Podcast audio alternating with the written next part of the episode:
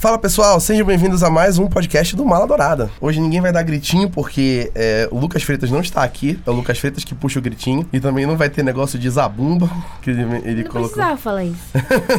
Era em homenagem a ele, eu tô com saudade Tá- dele. Tu tá fazendo isso acontecer. Eu tô fazendo, eu tô fazendo o Zabumba acontecer, eu tô, eu tô substituindo o, Lucas. Gente, eu sou o Rafael Mendes, o vosso apresentador de todos os programas. É sempre um prazer estar aqui conversando com vocês. Estou com ela, Yasmin Thalita. Oi. Oi, a gente teve, uma, teve um, um meme essa semana sobre a quantidade de is no oi. Isso determina o quão desalmado ou é interessado tu tá numa pessoa. Eu e a uma Yasmin, ela é normal. o oi com dois is. Ela é uma Normal. pessoa normal. É. Isso, é, isso foi surpreendente pra mim saber que a Yasmin é normal. Eu achava que ela tinha alguma coisa de anormal. Olha quem fala. Estou com ela, Giovana Nascimento. Oiê. Não foi contemplado pelo meme porque eu falo oiê. Oi. Não, ti, não tinha é, o meu grupo abarcado nesse meme. e estou com ela, Eduarda Mello. Oi, é o I do Desalmada. Eu acho que o I do Desalmado é só um, né? Eu sou É, capricorniana. Oi é tipo pessoa que está passando por algum momento difícil. Ah, é, é, a, a pessoa tá meio. Já, já saiu de linha. Eu acho que eu sou essa pessoa, é, é mais do que o desalmado. O i desalmado é oi. Oi. Caramba, tu não tem amor à tua vida, amor às pessoas ao teu redor. Gente, hoje é aquele em que a gente fala de adaptações literárias. Esse, esse podcast é um podcast muito curioso porque a pessoa que sugeriu o podcast tá aqui na mesa. É a primeira vez que uma, um ouvinte sugere o podcast, que é a Giovana no caso. É a primeira vez que um ouvinte sugere o podcast e o ouvinte vem participar do podcast no programa do Mola Dourada. Isso é um momento especial. Fui eu que sugeri isso? Uma vez tu me disse que tu, se eu fosse fazer algo desse tipo, era pra te chamar. Ah, é verdade, Você já lembrei. Perdeu 70% da credibilidade Exa- depois disso. Corta Exatamente, isso, eu, eu vou corta ter que cortar isso. eu vou ter que cortar isso na edição. A gente vai falar de. Humildade é tudo. A gente vai falar de filmes e séries brasileiras e internacionais que são adaptações de livros. A gente vai mencionar um grupo de produções que a gente escolheu aqui, falar bem, falar mal, falar do que a gente gosta, tentar comparar com o livro, fazer o nosso melhor. Obviamente, existem vários tipos de adaptações, então a gente não vai mencionar algumas coisas aqui que a gente já mencionou exaustivamente em podcasts anteriores. Por exemplo, filmes de super-heróis a gente não vai falar, porque a gente já fez podcast sobre Marvel, já fez podcast sobre DC, e a gente também já fez um podcast sobre Game of Thrones, então a gente também não vai falar de Game of Thrones. A gente vai abordar filmes e séries que a gente ainda não mencionou em nenhum programa nosso, que são adaptações de livros. E obviamente a gente vai começar com a prata da casa. A gente vai falar primeiro dos filmes nacionais. A gente escolheu três filmes aqui pra falar que a gente considera especiais, começando por Dona Flor e seus dois maridos, que é uma adaptação do, do livro do Jorge Amado. Bom, na verdade, é uma das mil adaptações do Jorge Amado, porque o Jorge Amado, ele é o Stephen King baiano. Ele mal acabou de escrever, as pessoas já fazem muitas adaptações, tanto que Dona Flor e seus dois maridos é uma das mais adaptadas. Tem peça, tem série, tem minissérie, tem filme, mas ele também tem filme de Capitães da Areia, ele tem novela com a Tieta, que é a Tieta do Agreste, ele teve a série da Gabriela, ele tem A Morte, a Morte de Quincas,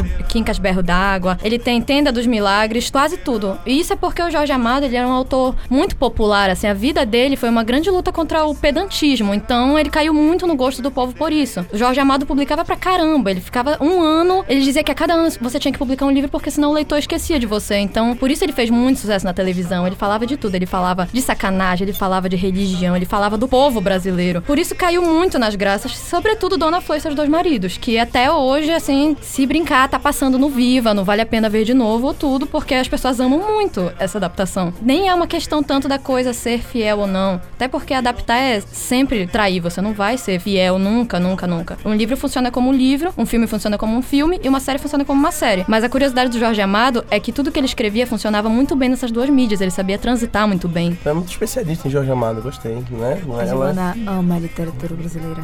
Eu sou- Jorge Amado. Eu sou a mili... Eu não sou tão especialista em Jorge Amado, eu sou uma militante da literatura brasileira. Eu nunca tinha visto uma militante da literatura brasileira, essa é a primeira vez. A gente escolheu falar do filme, obviamente, a, a Giovana mesmo mencionou há pouco que tem várias adaptações, inclusive tem, ela falou, tava conversando com a gente antes da gravação, que tem uma, uma série, uma minissérie que é mais famosa do que o filme mesmo que a gente tá mencionando aqui. E a gente acabou escolhendo o filme porque o filme foi indicado ao Globo de Ouro de melhor filme estrangeiro. Esse filme que a gente tá falando agora, que é o de 76, que tinha a Sônia Braga como a Dona Flor, o José Wilker era o Vadinho e o Mauro Mendonça era o Teodoro. Pra quem não conhece a história da Dona Flor e seus dois maridos, é a história da Flor que era casada com o Vadinho, e aí o Vadinho morre, e aí depois que ele morre ano, um ano depois, ela conhece o Teodoro. E ela casa com o Teodoro. E aí, depois que ela casa com o Teodoro, o fantasma do Vadinho volta pra assombrar ela. De uma forma bem carnal, né? Ele vem pra assombrar os, os desejos sexuais mais profundos da, da Flor. E aí é bem bacana, por isso que ela tem os dois maridos. E aí só ela vê o Vadinho e é, o Teodoro não sabe nada do que tá acontecendo e fica perdido na história. É bem legal. O Vadinho aparece pelado.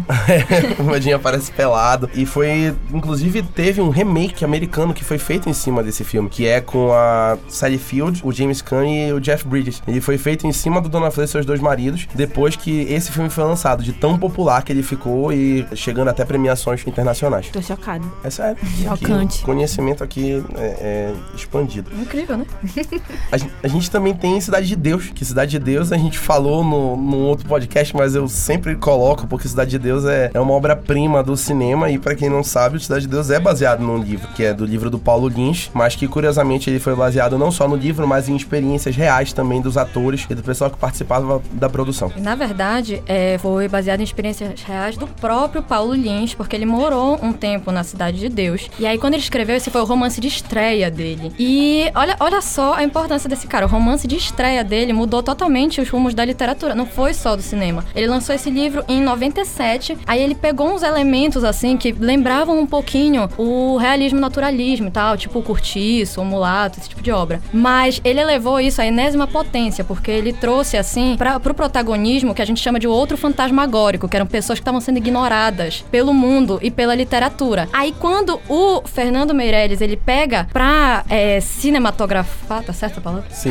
cinematografar isso, ele chama o Paulo Lins pra participar da roteirização, mas ele muda vários elementos da história que mesmo assim fazem um filme que mudou o rumo do cinema nacional. Por tudo, por tudo. Pela fotografia, pela história, pela escalação dos atores. Olha, isso foi gravado, o que é 2000, 2002? 2001. Pois é, se hoje em dia a gente já tem pouca representatividade negra, imagina em 2001. Então era muito difícil você conseguir escalar 2 mil figurantes negros, que foi o que eles contaram. Mais de 60 atores principais também, quase todos negros. Então o que eles fizeram? Eles foram em lugares como Rocinha. Rocinha. Eles foram na Rocinha, na própria Cidade de Deus, e foram outros morros e tal. E escalaram atores, assim, sem nenhuma experiência, e montaram uma oficina de atores para eles participarem do filme. Então, quase todo mundo no filme tava, tá tendo a sua primeira e talvez única experiência de atuação. Inclusive o ator que faz o Zé Pequeno. Esse foi o primeiro papel da vida dele. É, se eu não me engano, foi o primeiro do seu Jorge também. Sim, E o Matheus Natchergali, ele tava fazendo isso simultaneamente ao Alto da Compadecida. Então ele não tava muito conhecido aí. Tanto que tinha um acordo. O próprio Fernando Meirelles, ele não queria que os atores, assim. Ele achava que era difícil fazer química com o elenco. Ainda mais com ele, que não era da comunidade, não conhecia a galera. Aí ele disse: Eu vou sumir do filme. Falou: eu vou- eu- Vai ser só o meu papel e acabou. Não vou interagir com nada, não vou fazer nada aqui, vou ficar quieto. Aí, o que o Fernando Meirelles faz foi muito revolucionário, assim, ele pega uma- um tipo de filmagem tão incrível que a gente se sente realmente. Cidade de Deus é filmado de uma tal forma que eu sou uma leiga, eu não entendo de fotografia e de montagem, mas a impressão que o filme passa é que tem alguém te olhando torto, tem alguém te olhando de lado o tempo inteiro, como se fosse realmente um traficante te olhando. Algo assim, o filme ele é meio torto. Não que ele não seja bem enquadrado, não é isso. Sim. Ele conseguiu passar bastante essa imagem, passar tons quentes, um filme que tá calor o tempo inteiro, é uma agonia, te dá uma pressa. Mas Oh. ele não é apressado ao mesmo tempo. A história se desenvolve bem. É um filme imersivo, na verdade. É um filme muito expressivo também. Exatamente. É, você consegue sentir as expressões dos atores, você consegue ver que o filme é extremamente visionário. Eu acho que é essa a palavra, porque é um filme que foi gravado lá em 2001. Se a gente assistir hoje em 2019, ele é atual. Ele é algo de hoje. Ele ainda fala de situações reais de hoje. Então, acho que é, é válido assim essa contribuição. Ele é, como a Giovanna falou, bem imersivo de, ao ponto de realmente fazer tu sentir que tu tá na favela. N- não só na, na, sensa- na parte de sensibilidade, mas também nessa parte dos traficantes estarem te olhando como uma pessoa estranha que tá andando dentro da favela. Com o cara que tu chega lá e, pô, tu não é daqui. Tá com aquela sensação de que moleque estranho. Então, Estranho no ninho. Estranho no ninho. Olha, É interessante como esse filme é, é a história é contada, porque ele é, em teoria, uma história bem longa. Não é um livro tão comprido, mas ele conta, tipo, três décadas da favela. Ele conta os anos anos 60, 70 e 80. Aí o Paulo Lins estabeleceu isso como a neofavela, porque mostra o início, quando a favela era tipo a casa do samba, a casa do funk, e até a trilha sonora colabora com isso, porque o início é bem samba, funk, autoral, trilha sonora original, e aí depois já vai ficando assim, a favela tomada pelo mundo e pela moda e pelo tráfico e crime. Que isso é a neofavela, no caso, pro Paulo Lins. Aí nesse momento a trilha sonora já vira Raul Seixas, Timaya, Wilson Simonal, que já era mais popular na época, que já era de conhecimento de todo mundo. Até essa virada faz diferença. Até porque ele constrói uma coisa que é, tipo, o oposto de Pulp Fiction. Ele ramifica várias vezes a história. Só que Pulp Fiction é uma história muito, muito simples que o Tarantino ramifica para brincar com o espectador, para confundir de propósito. O Fernando Meirelles, ele pega uma história que ela é muito longa e muito complicada, e ele ramifica ela todinha para ficar mais fácil de entender tudo o que aconteceu. Aí, pra ele contar nesse roteiro, ele teve que escolher. Ele não, não quis escolher só uma linha que o livro segue, porque o livro conta várias histórias. Ele resolveu contar várias delas e destacar alguns personagens que não têm tanta importância no livro para te guiar pela história. O Buscapé, não é tão importante no livro, ele não é um dos principais, ele não é o narrador da história, mas ele faz parte. E ele que conta toda a história. Tô até chegar na Guerra da Favela, que no livro é entre o Zé Miúdo e o Zé Bonito, e no filme é o Zé Pequeno e o Mané Galinha. Muito bem. Ele é um dos filmes mais bem sucedidos em premiações internacionais, chegando a ser indicado a quatro Oscars, incluindo melhor diretor e melhor roteiro. É, mostra o, como a Giovanna falou extensivamente da qualidade da produção de Cidade de Deus e da qualidade da direção do Fernando Meirelles, da qualidade do roteiro do, do Braulio Mantovani, que adaptou o livro do Paulo Lins, ter chegado no, nesse patamar que até então nenhum filme brasileiro chegou de novo, é muito bom. E ainda é a nossa referência é, mundial em cinema, é o Cidade de Deus. É o filme mais conhecido ao redor do mundo e é o nosso ponto de referência. Todo mundo que quer saber o que é o cinema brasileiro, assiste Cidade de Deus primeiro. E aí vai assistindo os outros de tabela. E como a própria Giovanna mencionou, incluindo o próprio Alto da Compadecida, particularmente o meu filme brasileiro favorito. Eu acho o Alto da Compadecida uma história genial que retrata a realidade do Nordeste de uma forma muito cômica, sem deixar de lado o, o quão duro é, é, morar no Nordeste, o quão duro era morar nessa época que tinha o cangaço, como mostra os cangaceiros, que é o Marco Nanini. E, nossa, a atuação do Celton Mello e do Matheus Nastergalli, eles são geniais. Aquela cena da gaita, ela é memorável. Eu tava assistindo antes de sair de casa.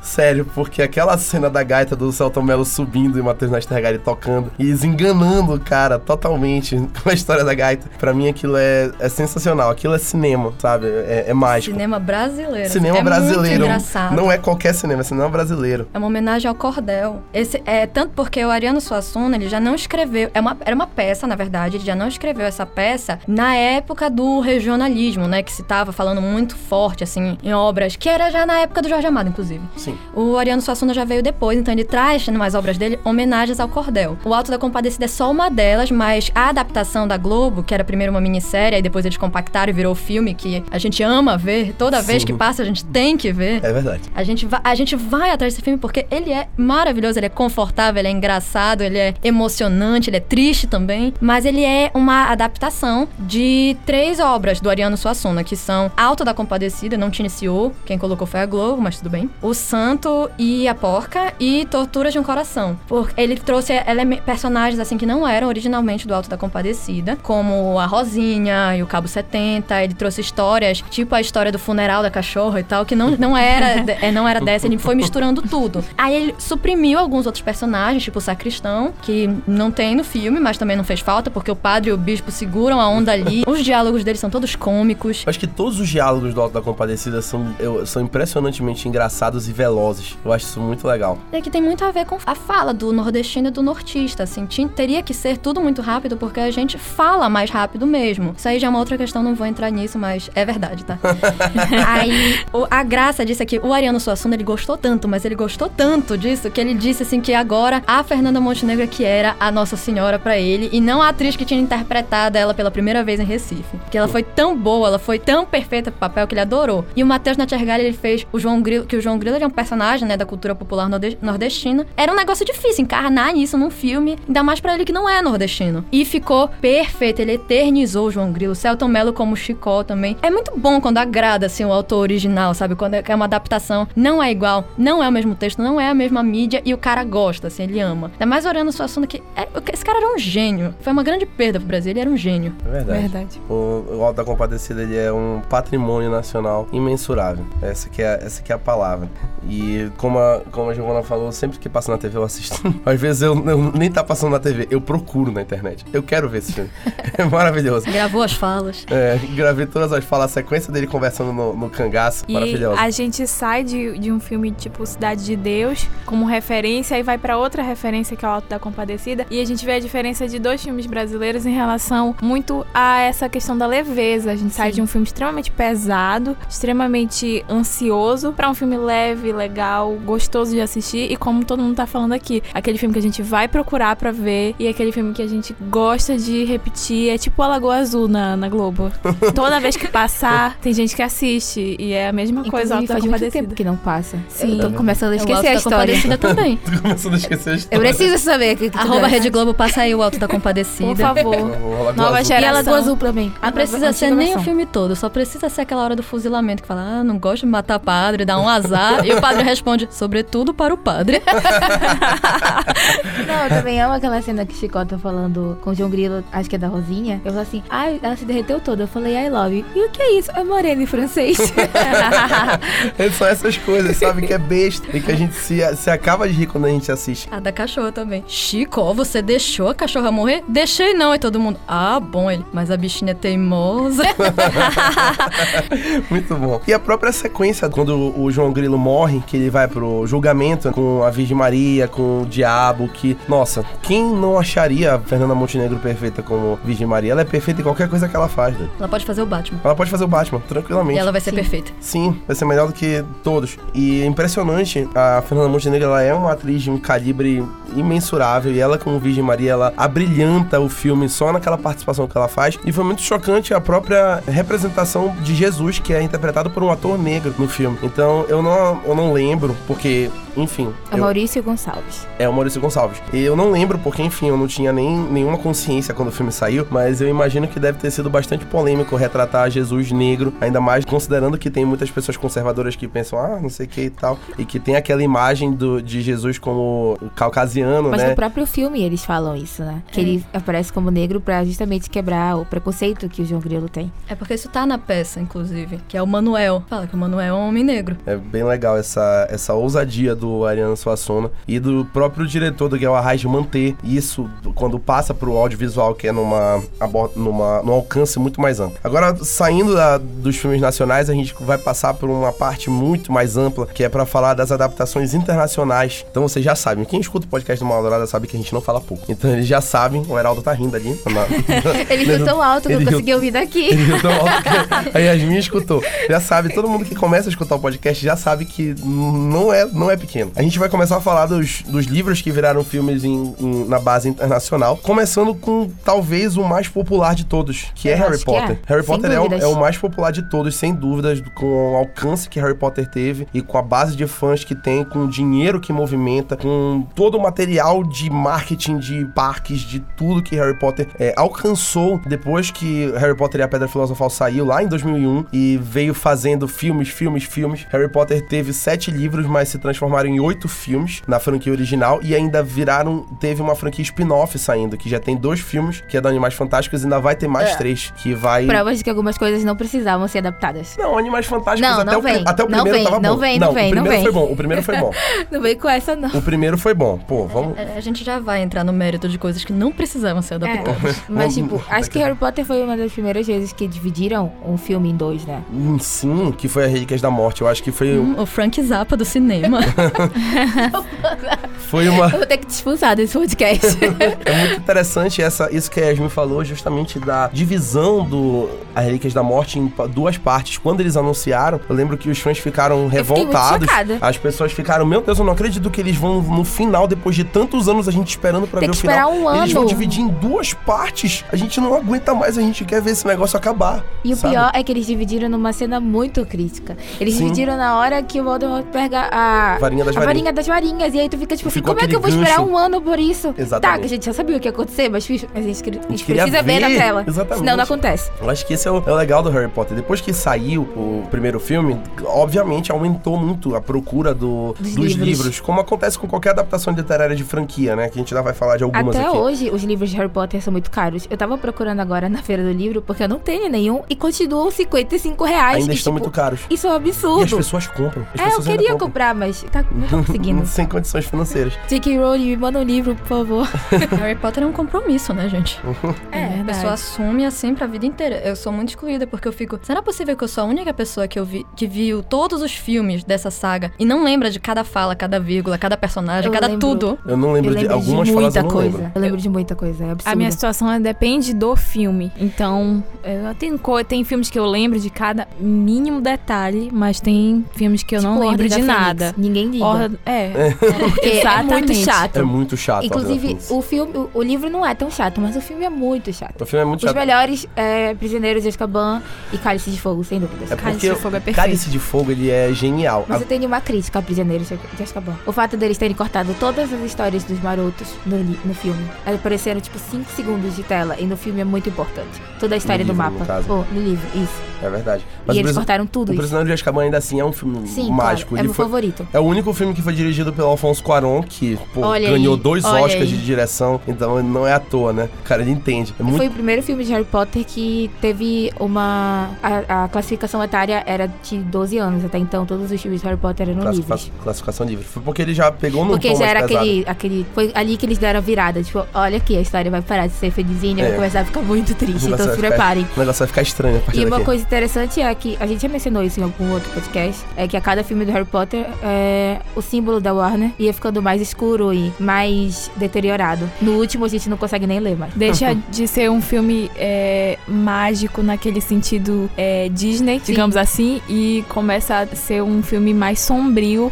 Sim. num padrão onde a gente tá acostumado com alguns filmes da Warner mesmo, Sim. né? Então acho que é muito interessante é, essa transição de Harry Potter, até porque eu vejo que foi uma transição que aconteceu não só dentro do filme, mas dos próprios fãs. Sim, é A verdade. gente cresceu assistindo Harry Potter, então a gente já tava exausto daquela coisa mágica que é legal até hoje. Sim. Eu, com 21 anos, pode passar Harry Potter a parte mágica, eu vou estar gostando. Mas chegar no sombrio e falar, ó, crescemos. Sem contar a fotografia do filme, que foi ficando mais escura, mais escura, É, mais mais escura. escura. Até no último, que já tava tudo cinza e verde. Eu acho que a, a Ordem da Fênix, ela, a gente mencionou, ela teve muitos problemas, foi porque foi o primeiro filme da franquia que o David Yates dirigiu. Então ele, eu acho que ele perdeu a mão um pouquinho no- na questão do sombrio. Ele, ele deixou um negócio tipo, sombrio demais. Ele passou do ponto. Tanto que no Enigma do Príncipe ele já. O negócio já fica mais São os que eu mais detesto. ace- aceitável. Enigma do Príncipe e Ordem da Eu Fênix. gosto muito do Enigma do Príncipe. Eu gosto da, muito da, do livro, Da, mas- da, da, do sequência do, da sequência do Harry com o Draco, na hora que ele usa o Sectum sempre. Amo, é meu feitiço muito favorito. bom, muito bom, muito bom. Eu adoro Eu sou cena. Sonserina, galera. E eu, Eu também sou Sonserina. Draco, entendeu? Eu Tipo, sou- o Harry sou Potter poderia ter morrido, eu não teria me importado. Mas a Yasmin pelo menos veio com as cores da Sonserina Eu hoje. É, eu eu- vim é aqui verdade, hoje ela tá de verde, vocês não conseguem ver.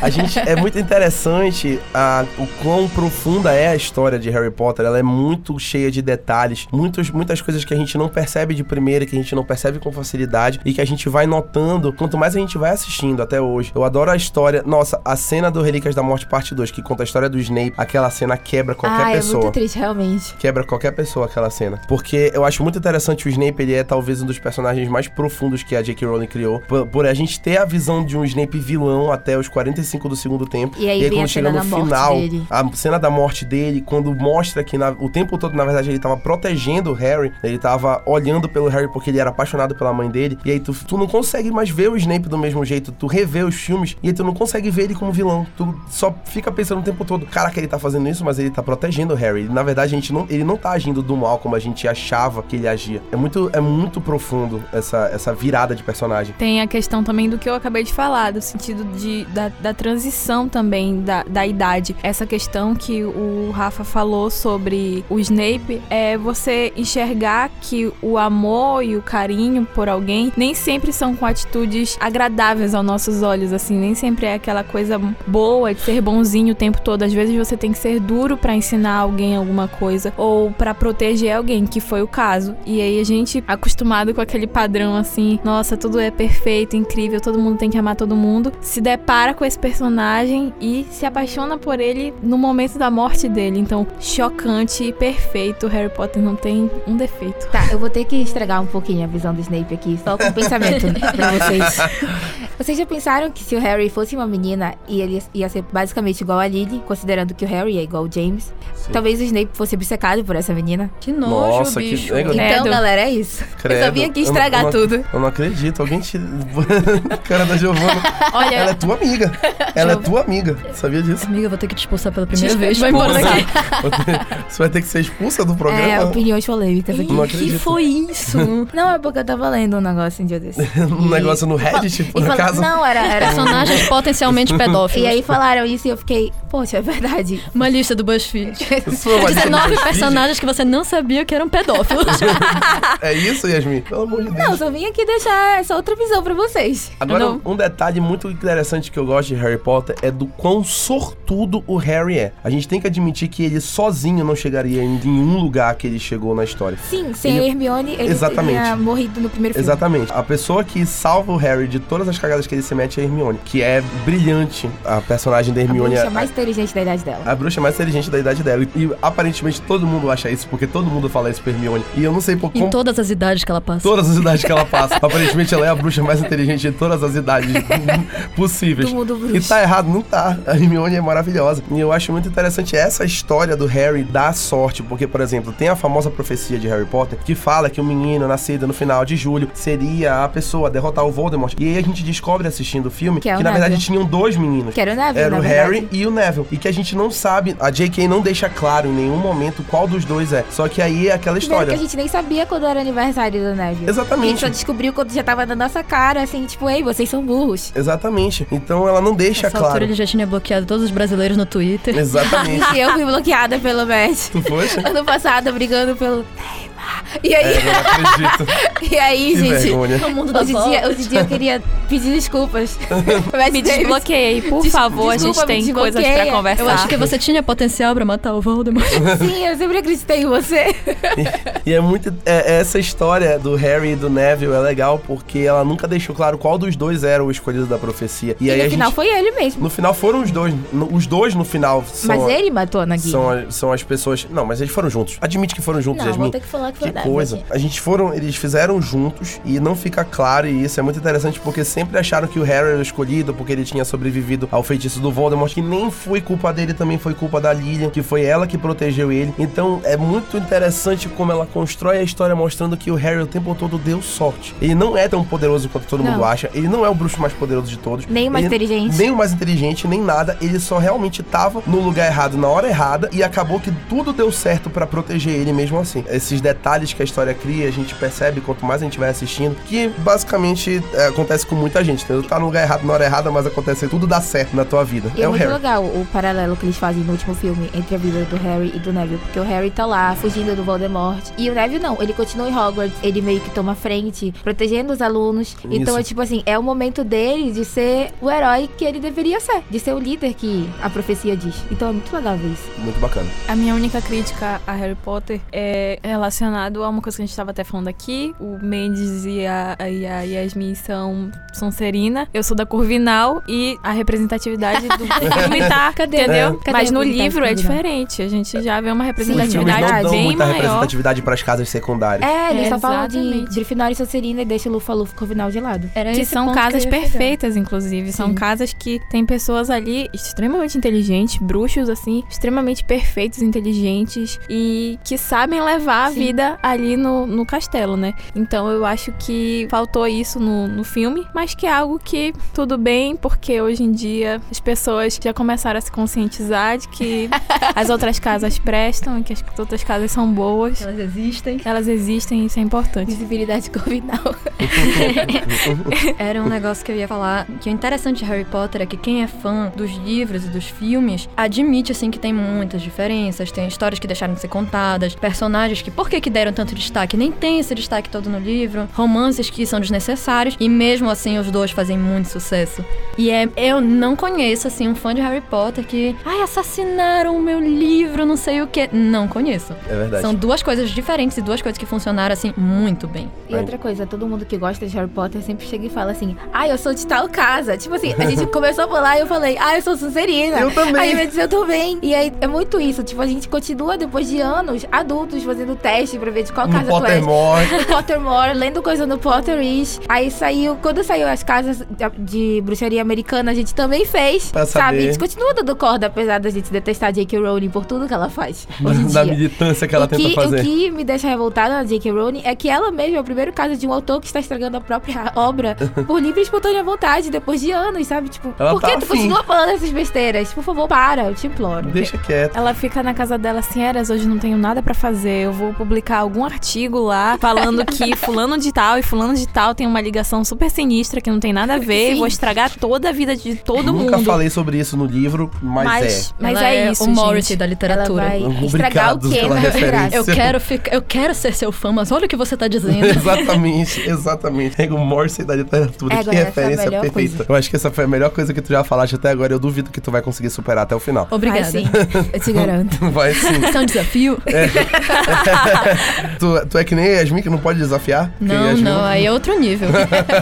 E, e uh, falamos das casas, mas agora as casas estão começando a ser mais aceitas, especialmente a Lufa Lufa, depois que saiu Animais Fantásticos, por causa do Scamander. O Scamander, ele é, é da Lufa Lufa, então todo, depois que ele saiu, todo mundo começou a conhecer a Lufa Lufa. E ligar pra Lufa E ligar pra Lufa Lufa. E aí teve gente que até quer ser Lufa Lufa e tudo mais, quer invadir a casa do outro só por causa do Ed Redmayne. Em todos os filmes, Harry Potter tem só um Oscar, isso vale mencionar, que foi Animais Fantásticos que ganhou. Foi o primeiro Oscar da franquia Harry Potter, mesmo sendo indicado em muitos outros que ironia. né? A gente continua em adaptações e aí a gente fala de outra grande adaptação do cinema que é O Senhor dos Anéis. O Senhor dos Anéis é considerado uma das melhores franquias da história do cinema. Os três filmes que foram produzidos e dirigidos pelo Peter Jackson. E é, a obra do Tolkien foi traduzida para os filmes e é, angariou um- uma legião de fãs, gente que vai pro cinema assistir três filmes de três horas de duração cada um, que são é, sagas épicas e que tem aquelas filmagens beguíssimas na Nova Zelândia. O cenário onde se passa a Terra-média é lindo. Gostando ou não do Senhor dos Anéis, tem que admitir que é lindo o cenário onde eles usam.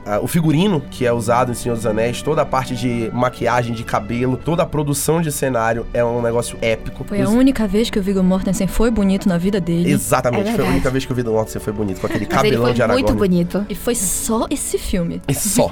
Três horas de beleza. a cada três filmes.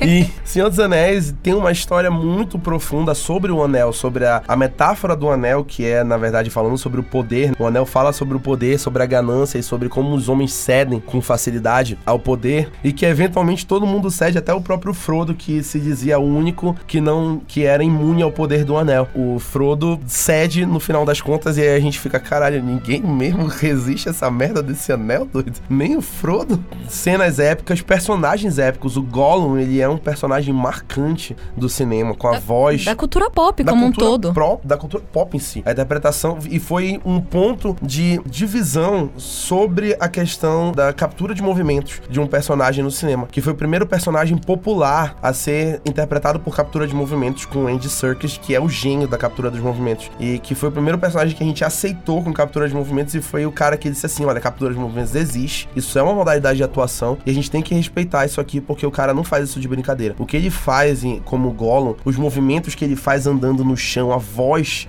que ele muda a voz pra ficar aquele negócio grotesco, é muito, muito bem feito. E é um negócio que a gente realmente tem que valorizar e tem que ser considerado. Tanto que a captura de movimentos virou totalmente aceita e é uma das modalidades mais utilizadas hoje em cinemas Sim. de. em todos os filmes que utilizam efeitos visuais. E foi tudo em Senhor dos Anéis que começou. O, o Peter Jackson, ele, ele deu um, um pontapé magistral nos filmes dele, nessa franquia. Né, Mas nesse aqui os fãs gostam muito, os fãs dos livros, eles gostam muito porque eles têm aquela pseudo-ideia de fidelidade, né? Que não existe de fato, mas a pessoa quer clamar que existe. Menos com relação ao Frodo. Todo mundo fala que mudaram demais o personagem, que não era assim, que não nem cabia assim uma especulação pra um bromance. Mas aí no filme tem muito essa piada, o pessoal considera muito Sam. desrespeitoso. Inclusive o Senhor dos Anéis é uma coisa tão consagrada assim que ninguém reage bem se fala mal. É, é um tabu assim, você não fala mal de O Senhor dos Anéis. É E é verdade. por isso que eu estou calada nesse momento. Acontece. O Senhor dos Anéis é, ganhou Oscar. Todos os filmes do Senhor dos Anéis ganharam Oscar. A Sociedade do Anel ganhou 6, As Duas Torres ganhou 4 e O Retorno do Rei ganhou 11. É um dos três grandes do Oscar, junto com Titanic e o Ben-Hur. São os três filmes que ganharam mais Oscar na, na história do- da premiação. E também teve uma, uma franquia de frequência, que é o Hobbit, que é baseado também nos livros do Tolkien, que também foi uma trilogia de 3 horas de duração cada filme, que conta o como surgiu é a aventura dos anões e como o Bilbo Bolseiro conseguiu o anel, Sim. que depois chega na mão do Frodo. E mostra toda a aventura, mas não foi tão aclamado quanto o- a franquia original do Senhor dos Anéis, mas ele teve seus méritos especialmente na questão de efeitos visuais, porque já foi um filme mais recente. Então os efeitos visuais já melhoraram bastante, inclusive nas cenas de guerra época que tem no Hobbit mesmo. É um dos exemplos de coisas que não precisavam de adaptação.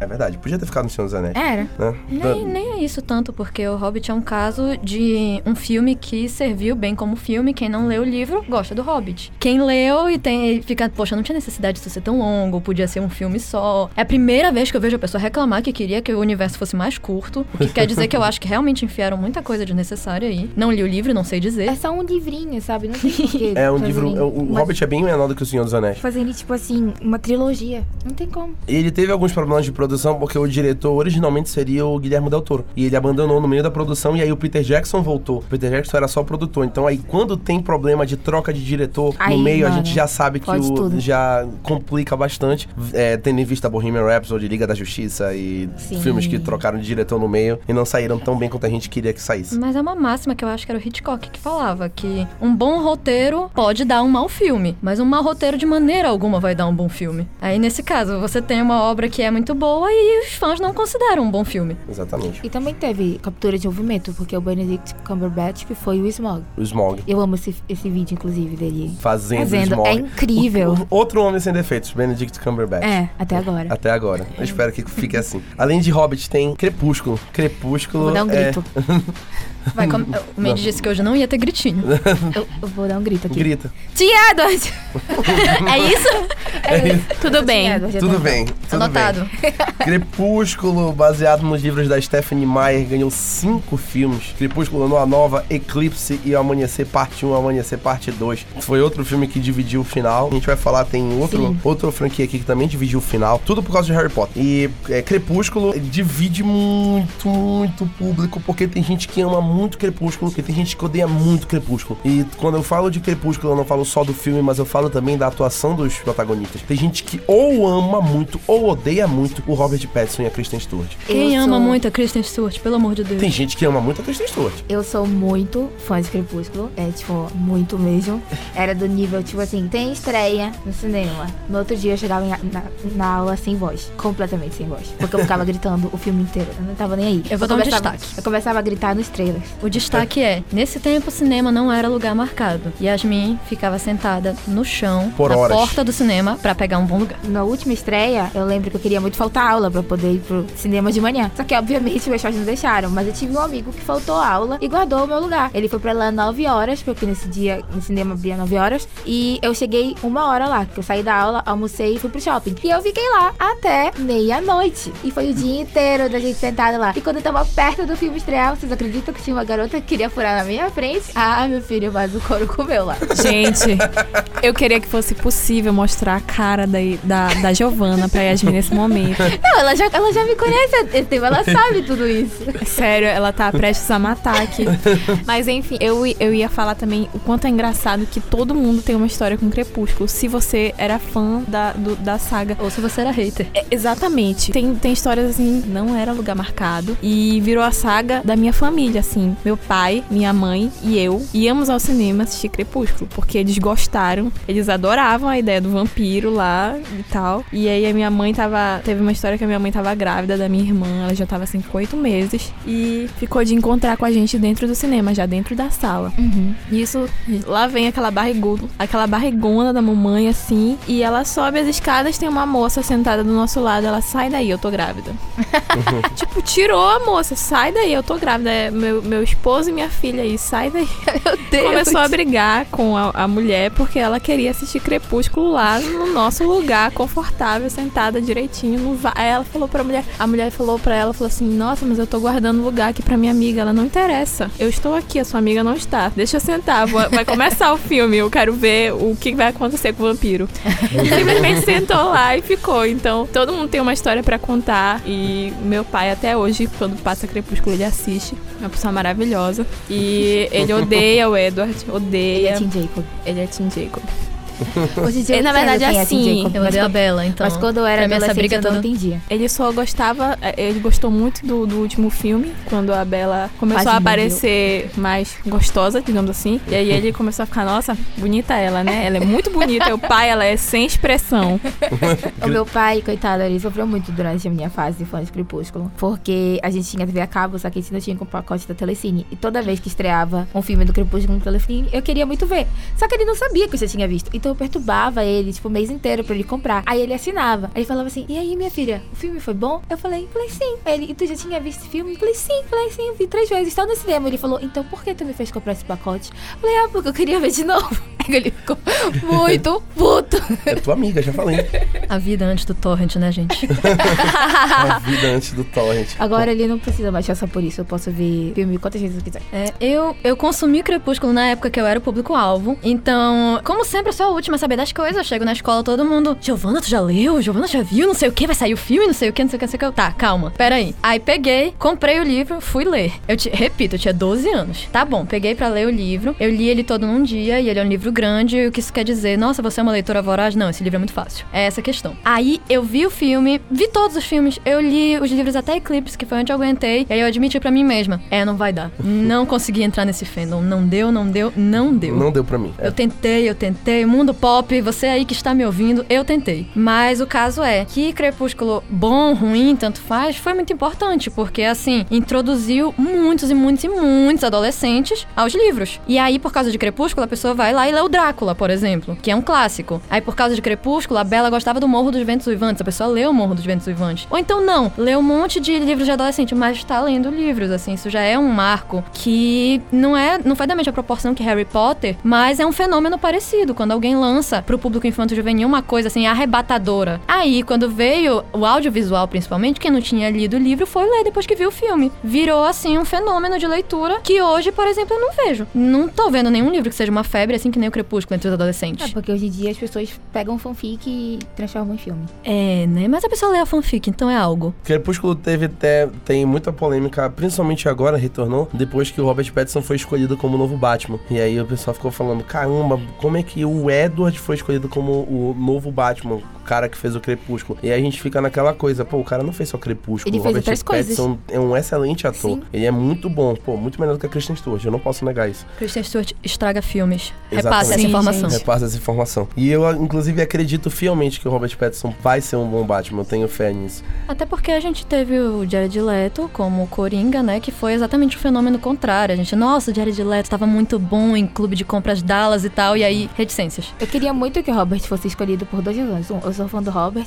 E dois, pra irritar nerd chato. Perfeito. Com certeza. Deu as certo. duas coisas Deu mais certo, importantes. Foi, acontecendo. foi o que me deixou muito feliz. Nossa, eu adoro ver nerd chato e velho Sim, reclamando. de tudo. de tudo. Eu fico muito, muito grata, obrigada quem escolheu o Robert Pattinson. E inclusive é verdade, o Robert é um excelente ator. Recentemente eu vi um filme que eu não tinha visto dele, que é Lembranças, e meu Deus, que filme. Por favor, quem puder assistir agora nesse exato momento, não, não pausa o podcast, continua aí com a gente, mas depois vá procurar e assista, porque é ótimo. Jogos Vorazes também tá na nossa lista. Jogos Vorazes é muito. Amo, amo, amo. Eu amo Jogos Vorazes. Eu assisti os filmes todos na estreia. Eu achei muito legal o conceito da briga, da violência. Violência eu gosto. Da... Não tem violência em filme, eu Tu gosto. gosta de violência?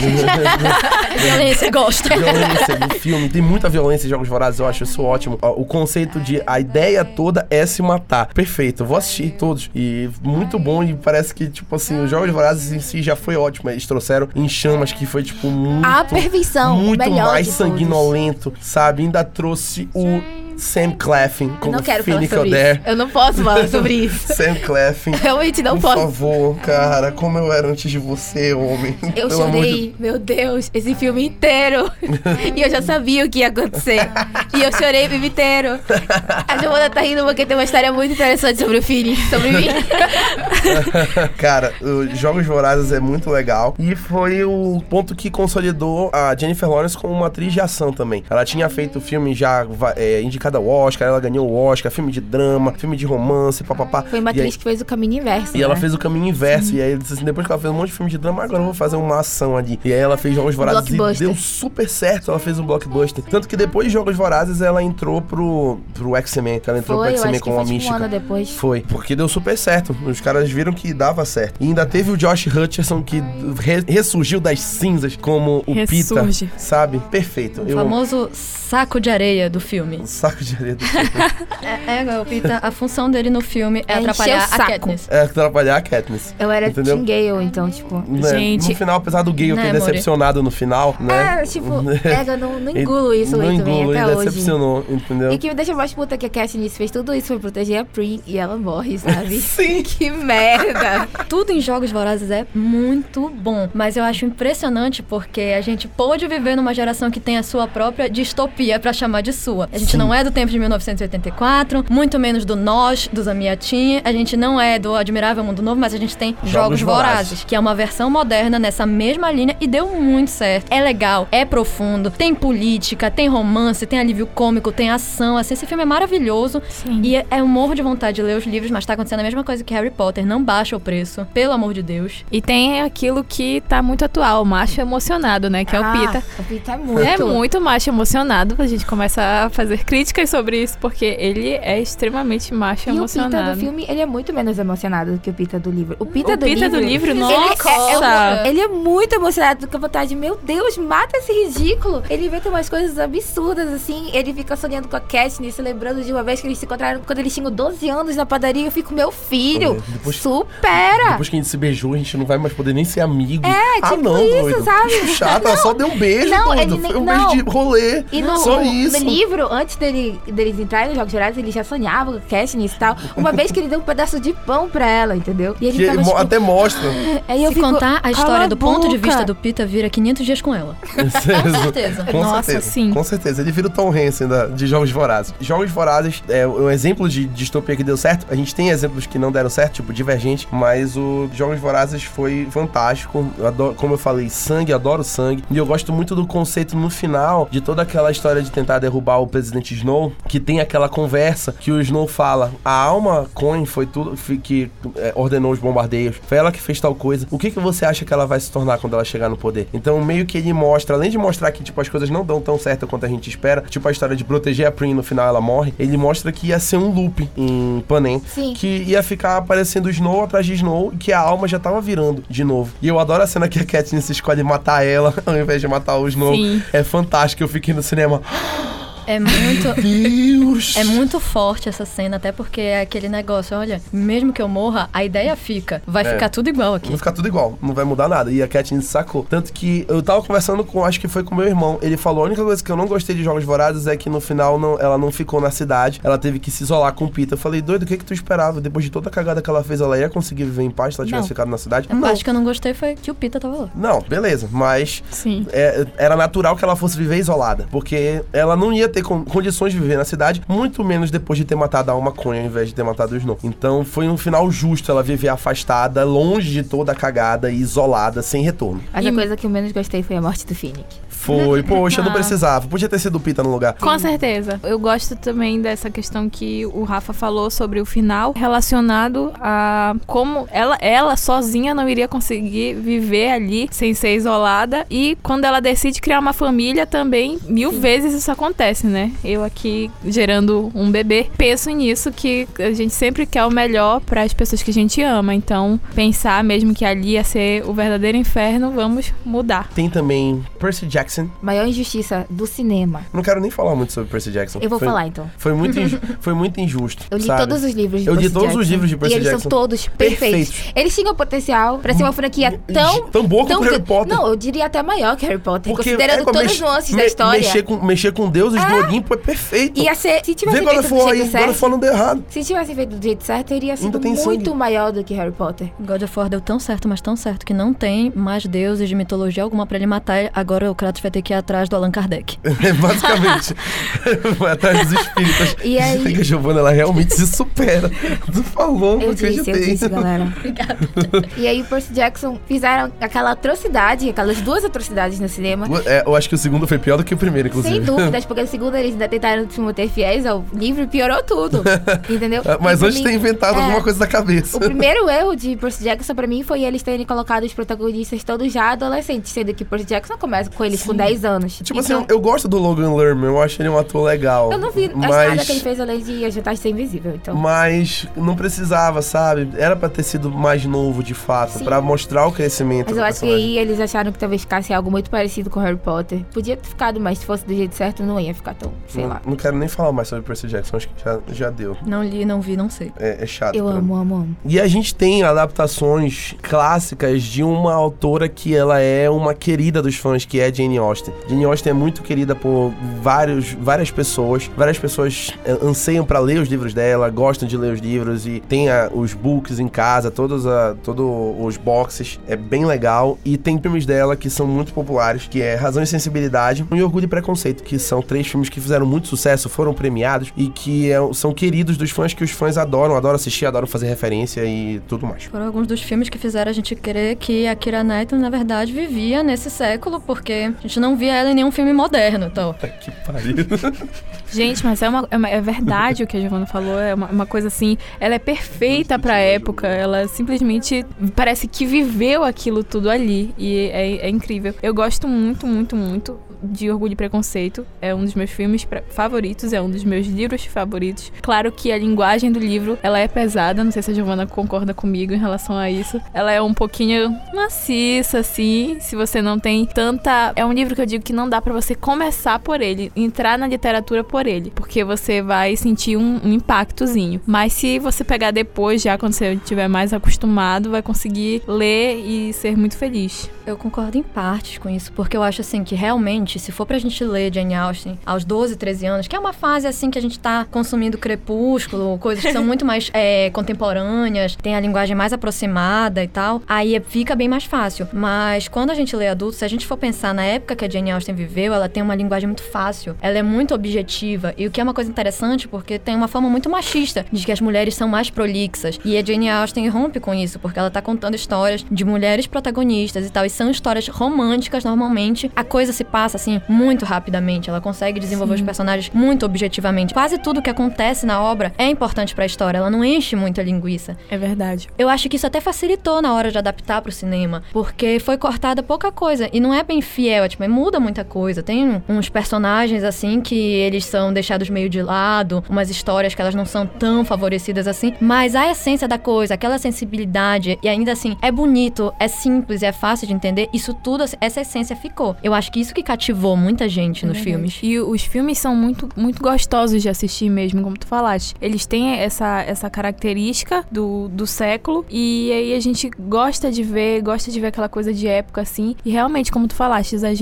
hoje em dia, tendo essa visão diferente, considera Jane Austen algo ok de se ler, algo leve e bom, mas realmente pra quem tá aí iniciando essa fase da pré-adolescência e da adolescência, vai começar a se apaixonar e entender melhor o universo um pouco depois. E entender de uma forma assim, de se empoderar mesmo, né? Que era uma autora que realmente deu uma empoderada na época, apesar de falar de romance. É, especialmente porque as mulheres que ela faz, elas têm assim, um, um certo nível de independência para a época. Assim, não é uma coisa que seria desejável hoje, mas para os romances que saíam na época era diferente. Mulheres que não queriam casar, mulheres que escolhiam com quem casar, mulheres que rejeitavam é, parceiros apesar de serem uniões vantajosas para a família, pais que respeitavam a vontade de suas filhas. Era bem diferente. Amém. A gente tem também outro autor que teve dois livros muito famosos adaptados, foi Vitor Hugo, que foram Os Miseráveis e O Corcunda de Notre Dame. Pra quem não sabe, O Corcunda de Notre Dame é um livro do Vitor Hugo.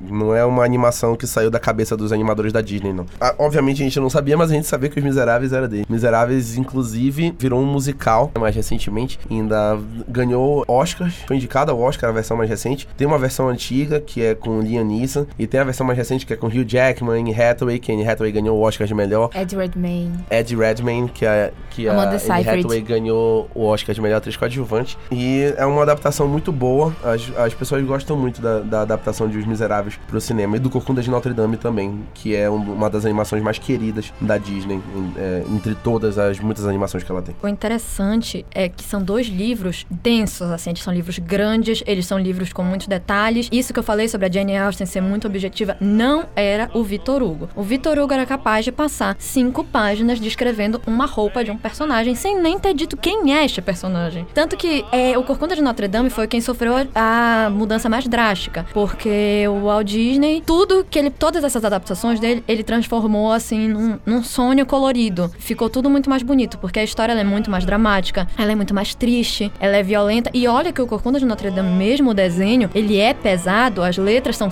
as letras das músicas, né? São fortes. O vilão é assim apavorante, especialmente quando a gente pensa assim que a Santa Inquisição foi uma realidade. O preconceito é tratado explicitamente, mas no caso do livro, é que na verdade o nome era, o primeiro nome era Notre Dame de Paris, tanto que é daí que vem o musical, é daí que vem as primeiras adaptações e afim. Só depois passou a ser o Corcunda de Notre Dame que foi popularizado desse jeito. Porque o Quasimodo, ele nem era exatamente o foco da história. Sim, ele é o principal e tudo, mas a história que o Vitor Hugo escreveu foi falando de Notre Dame, ele queria falar da catedral. Tanto que uma das coisas que ele conseguiu com esse livro foi a reforma da catedral, que estava até então caindo aos pedaços. E não é uma coisa que a gente vê na animação. Na animação, Notre Dame tá linda, perfeita, todo mundo ainda ama e respeita a igreja e tal. O Frollo é sempre o vilão, tudo que acontece. E na verdade, no livro, aquela grande cena das chamas, da lava, pra tirar os soldados lá da igreja, é o Quasimodo que faz. Na verdade, na animação, o Quasimodo também faz, mas por outro motivo. O que ele tava querendo repelir não era a guarda, eram os ciganos que queriam tirar a esmeralda da igreja e levar ela pra rua, porque ela era uma cigana, mas assim ela ia ser presa e morrer. E o Quasimodo queria protegê-la. Não era uma coisa tão direta assim. Já Os Miseráveis também é, é- foi o, eu acho que é o romance mais famoso do Vitor Hugo. Esse livro é importantíssimo, esse livro repercutiu muito no Brasil. É por causa desse livro que a gente tem obras como O Navio Negreiro do Castro Alves. Sim. Esse livro é incrível, é um livro que todo mundo tem que ler antes de morrer. E esse filme é, é-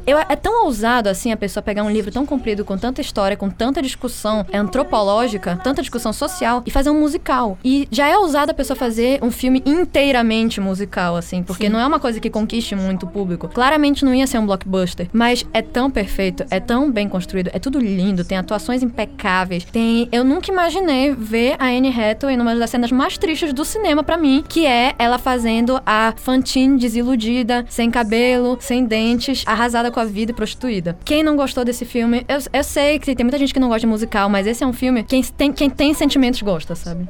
Ele é muito profundo. É impossível, primeiramente, você gostar de literatura se você não for uma pessoa sensível. Bela, bela colocação. Pessoas que dão oi, só oi, por Não favor, não gostam. Não vão gostar, não, não, não opinam. Tem um clássico do, do cinema também, que pouca gente sabe que vem de livro, que é O Mágico de Oz. O Mágico de Oz ele é baseado no livro do Frank Baum. E O Mágico de Oz, o filme, é considerado um dos melhores filmes da história do cinema. Ele é olhado como um clássico, inclusive tá comemorando aniversário esse ano, são 80 anos de Mágico de Oz. Ele é um grande clássico do cinema e ele tem atuações fenomenais, especialmente da Judy Garland como a Dorothy. E ele foi lembrado, ele foi indicado ao Oscar, foi indicado ao Oscar de melhor filme e ele ganhou o Oscar de melhor canção original por aquela icônica música de Somewhere Over the Rainbow, que qualquer tu podes nunca ter visto o Mágico de Oz, mas tu já escutaste essa música de Somewhere Over the Rainbow e ela é marcante. Quando tu começa a escutar, tu sabe que é o, tu sabe que música é. Ah, é aquela música do Mágico de Oz. Tu sabe que é porque é uma música extremamente especial e ele é um filme especial. Ele foi pioneiro, especialmente naquela transição, porque tem aquela transição do, do Kansas pra quando ela vai pra Oz, na pra Terra, que ele troca a cor, a, a película utilizada na filmagem, que é aquela película mais curta com preto e branco, de repente fica colorido com a película mais longa. Isso é muito legal essa esse detalhe que é colocado no Mágico de Oz, que inclusive naquele filme que é com James Franco, que se passa antes do Mágico de Oz, Podre. que é o, o, O- Oz mágico, e poderoso, eles usam a mesmo, o mesmo detalhe. Quando o James Franco tá no Kansas, eles usam preto e branco com a película curta, e quando ele vai pra Oz, a película estica e fica colorida. E é o mesmo detalhe, e a transição é muito legal, como eles fazem a transição da, da película esticando e da cor aparecendo. É um negócio muito legal no Mágico de Oz. É bem bacana. E eles Esse também, filme é monótono, hein? também Qual? teve- O, o Oz? O novo, né? É. O antigo também. Eu não gosto. É, O livro ela é mais legal. Eu gosto muito do Mágico de Oz. Tem também outra adaptação de histórias fantásticas, é Alice no País das Maravilhas. Essa todo mundo já conhece mais. Sim. E já assistiu aquela animação fantástica da Alice, que é, é histórica. Eu acho muito boa. É considerada uma das melhores animações já feitas, baseado no livro do Lewis Carroll. E ela ganhou um live action, como todos os filmes da Disney estão ganhando live action. Tudo. né? Ninguém. Que- Ah, Disney, toma aqui um live action. É, tudo. Co- coloca um live action, faz um live action desse bagulho. Que foi feito pelo Tim Burton. A gente sabe que o Tim Burton ele tem uma visão única de mundo, ele vê o mundo do jeito dele. E ele consegue passar isso pro Alice, mesmo que o filme, o roteiro, não estejam tão bem alinhados com a visão dele de mundo e o estilo dele de direção de arte e tudo mais. Mas o, a direção de arte e o, e o estilo de Alice no País das Maravilhas, ele é muito especial da versão do Tim Burton. E ele é um filme bem, bem legal de se assistir, é, é legal de se ver. A estética dele é mais interessante do que o roteiro em si. Isso Sim. que é curioso no filme. Sim, alguns filmes do Tim Burton são assim. A estética é mais interessante do que o roteiro. O que ele cria no visual é mais interessante do que a profundidade da história em si. A gente também tem Ana Karenina, que é uma adaptação do livro do Léo Tolstói, que é, de novo, com a Kira Knightley. Como a, a Giovanna falou, ela vive realmente num mundo clássico. Do século XIX pra trás. É, tipo isso. Ela deve viver nesse mundo, ela tá aqui, tipo, só de holograma, fazendo a- as aparições. Deve ser. Pare pra pensar, você já viu essa mulher de jeans? Já. Acho que não. Uhum. Já? Já, mesmo que se nada der certo. Ah, ela viajou no, no- no tempo. Foi isso que aconteceu. Mas enfim, Ana Karenina é um livro que eu gosto muito. Mesmo que eu leia vários livros, ele continua assim no meu top 3 livros favoritos. Porque ele é um livro muito representativo de uma época, assim, que foi o início do realismo. No caso, as pessoas consideram muito, por exemplo, Madame Bovary, mas eu particularmente prefiro Ana Karenina porque eu acho que já foi pro próximo nível. Aí quando teve já uma filmagem moderna, eu acho que ela, eu acho que é de 2012, esse filme, que aí já escolheram a Kira Knightley, o Jude Law e o Aaron Johnson. Taylor Johnson agora, né? É, É, Aaron que ele Taylor casou com a Johnson. Sam Taylor, ele Pois virou é. Aaron Taylor Johnson. O senhor Taylor Johnson. pois é. Ele é todo construído assim de uma forma muito teatral, que nem sempre é uma coisa bem vista, sabe? A iluminação é teatral, parece que tudo é um palco o tempo inteiro. É verdade. E não é exatamente o clima que tu tens no livro. O livro traz algumas reflexões mais profundas, ele é um pouco pesado de se ler. Especialmente porque eu acho incrível, assim, que o Tolstói tenha trazido umas reflexões nesse livro, que, meu Deus, um homem e no tempo dele. Essas discussões mais pesadas, elas são deixadas de lado e é centralizado na história da Ana, que é, de fato, a personagem principal. E a Kira Knightley, ela fez esse papel, assim, a gente sofre com ela. Tanto, tanto. E ele fez uma coisa interessante, porque normalmente no livro, o que você tem é o me conte, não me mostre. No filme é me mostre, não me conte, Pra ficar interessante. A cena final, que é o suicídio da Ana, que bom que ela não é mostrada, sabe? Porque ela foi atropelada por um trem, ela virou assim um- uma amálgama de carne com osso, assim, um negócio nojento. Não Adorei tinha essa definição. não tinha por que colocar isso num filme que é tão teatral, é tão delicado, assim, é um filme sensível ah, de, de assistir. Então, esse Não Me Mostre foi uma ótima escolha, sabe? É uma finalização perfeita. O filme inteiro traz um sofrimento pra essa mulher que é, é, mais, é tão psicológico que não precisava mostrar o físico, sabe? Esse filme, pra mim, é uma obra de arte. Um dos filmes, outro filme que é uma obra clássica, que é muito adaptado nos cinemas, é Romeu e Julieta. Romeu e Julieta é, inclusive, o livro preferido da Duda, que tá aqui. É, Tô chorando É, um, é, um, momento. é, um, é, um do- é um dos filmes mais adaptados. E ele teve duas adaptações muito populares. Tem a de 68, Exatamente. que é do Franco Zeffirelli. Exatamente. E a, a de 1998. que é do Luhrmann. que é do Baz do Luhrmann, gênio, que é o- tem o DiCaprio, no papel principal com a Claire Danes, Auge da beleza. auge da beleza. Tem uma tem uma história muito curiosa que originalmente quem deveria ser era a Natalie Portman, que seria a, a- no lugar do Claire Danes. Só que o Baz Luhrmann, ele, nas filmagens, ele achou que a Natalie Portman tava muito nova e que ela fazia o DiCaprio parecer muito velho e que ia ficar parecendo que o DiCaprio tava molestando ela, na verdade. O Baz Luhrmann falou isso. E aí ele decidiu tirar a Natalie Portman. E aí ele tentou a Sarah Michelle Gellar, que ela recusou. E aí depois que ela recusou, o DiCaprio chegou e disse: "Eu quero que seja Claire Danes. Eu acho que ela vai ficar legal". E aí a escolha do DiCaprio, a Claire Danes foi escalada pra fazer a Julieta na versão do Baz Luhrmann. Assim, gente, todas as versões de Romeu e Julieta adaptadas pro, pro cinema, eu, eu acho todas perfeitas, assim. Até a mais recente de 2013, com A Hayley Steinfeld a e Hayley. Douglas É, é, todos sempre escolhem, é, as pessoas cos- costumam escolher pessoas lindas e maravilhosas para interpretar esses personagens que são perfeitos. Como eu já falei aqui, já conversei sobre a Jane Austen. Agora eu venho com Shakespeare. Qu- Quase não sai, amor. Desculpa. Alguém aí ama britânicos? Alguém aí ama, porque eu não. Vou chamar ele de William, tá bom? Will. O meu querido amigo William, meu amigo de cabeceira, é, ele traz essa linguagem do século muito, muito pesada, realmente, pra você ler o livro. E na verdade, o livro, não sei se vocês sabem, é uma peça, né? Não, Eu nu- nunca achei ele. O livro que eu tenho, pelo menos, é a peça mesmo, que é algo.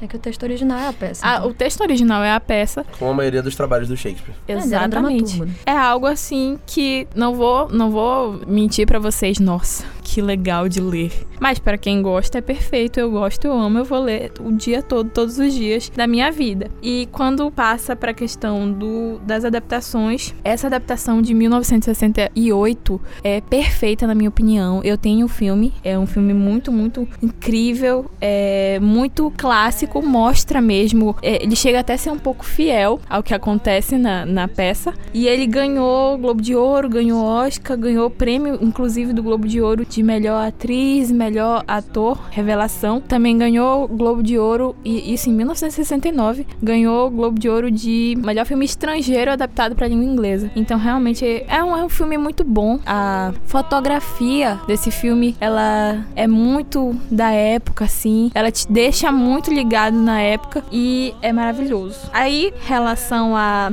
novidades, assim, algo que eu vou trazer como curiosidade, temos uma versão brasileira de Romeu e Julieta chamada Era Uma Vez. Que se passa na favela, é com Thiago Martins. E eu ah, tá, eu esqueci. sei qual é. Exatamente. Eu já vi esse filme. Que é- Só que eu achei que era só, tipo, não sei, eu só achei coincidência, eu não achei que era realmente uma adaptação. É uma É. adaptação de Romeu e Julieta na versão Incrível. brasileira. Esse filme é muito triste. Esse filme é Incrível. muito, muito triste. E ele é- traz bem mesmo a realidade brasileira Sim. pro Romeu e Julieta, que fala de uma filha de um empresário com a questão de um menino da favela e eles começam um romance e é Romeu e Julieta, simplesmente. Não, não há o que falar. Tem a portuguesa também, né? Que é Amor de Perdição. O Amo. enredo é igualzinho. É, Exatamente. É muito bom, é muito repetição. E também tem agora esse musical que tá saindo, que é Romeu e Julieta, ao som de Marisa Monte. É muito Ah, bom. deve ser eu, bom. eu- eu É muito lindo, é eu, muito adoro, lindo. eu adoro como a Yasmin, ela sempre tem referências de musical. Ela sempre Eu traz gosto muito coisa... de musical. musical. Ela é uma militante do musical. Eu Militante sou musical. militante do musical. Incrível, by Yasmin Talita.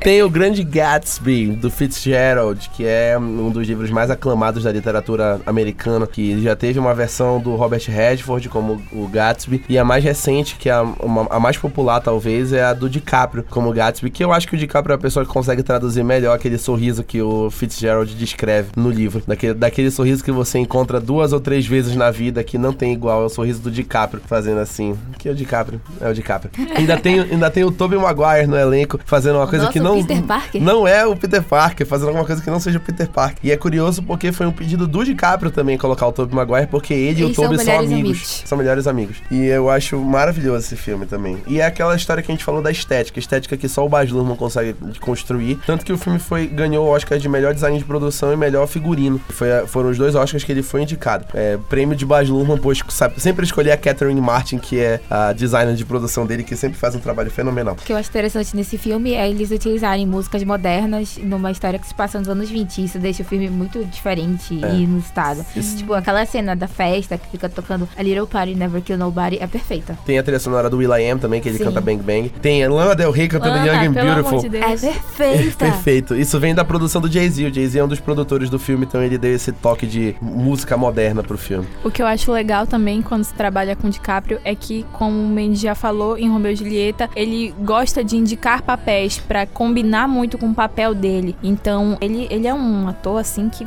tá consegue ter uma visão, ele tá em outro nível, ele é realmente perfeito. Tem, tem também precisamos falar sobre o Kevin, que é também uma adaptação de um livro, da Lionel Shriver, que é um dos filmes mais aclamados da parte independente do cinema, que é com Ezra Miller. Foi o papel que lançou basicamente o Ezra Miller. Ainda teve a atuação fenomenal da Tilda Swinton, que é a, a nossa camaleoa do cinema, que faz tudo que colocar no- na frente dela. Ela é artista, fala, fala qualquer papel que eu faço.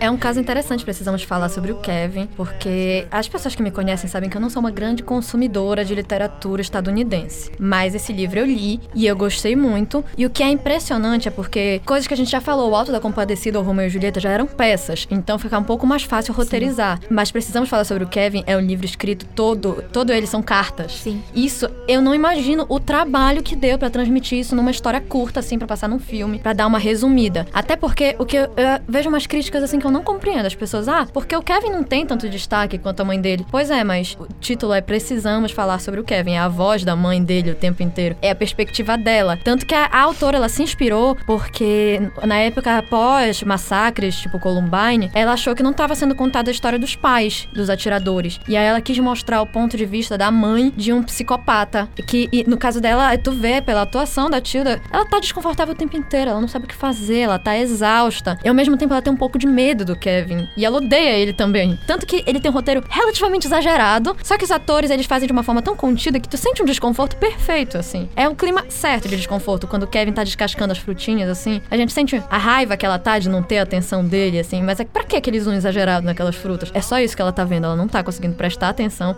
porque ele não tá prestando atenção nela. É, tem uns detalhes muito sutis que não são evocados no livro, porque não tinha por que ser evocado, mas funciona tão bem que a gente. É como se o diretor tivesse condensado perfeitamente aquela tristeza, aquela melancolia, aquela preocupação das cartas para imagens. Isso requer uma interpretação muito boa do livro. Toda, todas as cenas dela como, como mãe mesmo, a representatividade dela como mãe tem uma questão psicológica muito forte. Então, as, aquela questão assim de ela tá exausta porque ela odeia o Kevin e ela tem a obrigação social de amá-lo. Sim, é verdade. Então, é uma é algo muito pesado, é algo que, que realmente mexe com, com o psicológico dela e com o nosso também, porque as cenas, na minha opinião, eu acho um filme curto, mas é um filme que retrata muito bem toda a história. Para mim não falta, não falta detalhes ali que mostram a, as situações e eu eu gosto bastante assim dessa representação de como tá a cabeça daquela mãe, Sim. sabe? De como ela tá sofrendo realmente e que todo mundo odeia o filho dela e, e ela, também. também. E mostra também muita diferença do fato, tipo, o Kevin era o filho que ela não queria. E mostra a diferença quando nasce a Célia, que é a filha que ela queria. Como tudo é diferente. E ele, obviamente, percebe isso. E esse livro foi um daqueles livros que tu leu e parece que tu levou uma surra. E tu ainda continua querendo levar mais daquela surra, porque é um livro muito bom. E ele é Nossa, é ficcional, mas ele parece real. Parece que é uma história real. Chega, a gente vai procurar na internet se esse assassino realmente existiu. Que realmente não, é ficcional. A gente fica assustado com a questão do massacre, né? Com as questões dos, dos massacres que acontecem. Então a gente sempre procura procura saber se realmente Sim. aquela história é, é sensacionalista ou é uma história real mesmo. A gente tem um grande, uma grande adaptação que ela é polêmica, que é Mary Poppins. Apesar de ser um filme aclamado, ele, ganha, ele tem 13 Oscars de indicação, e ganhou 5, foi é, melhor atriz, a Julie Andrews ganhou, mas ele é muito polêmico porque a autora, P.L. Travers, ela não gostou do filme. Ela basicamente odiou o filme. Se vocês assistiram o Walt nos bastidores de Mary Poppins, vocês vão saber que é um filme que conta a história de como o Walt Disney lutou para produzir Mary Poppins, mesmo com a P.L. Travers não gostando. Basicamente porque ela não gostava do estilo da Disney e ela não queria animação em Mary Poppins. E acabou que teve. Inclusive é um filme pioneiro na mescla de live action e animação. Aliás, não era nem só isso. Se a gente for ler Mary Poppins, eu li Mary Poppins só esse ano, nunca tinha lido. Porque eu acho que como muita gente amava Mary Poppins da Disney, amei o musical da Mary Poppins que a Broadway produziu, assim, é tudo lindo, é mágico,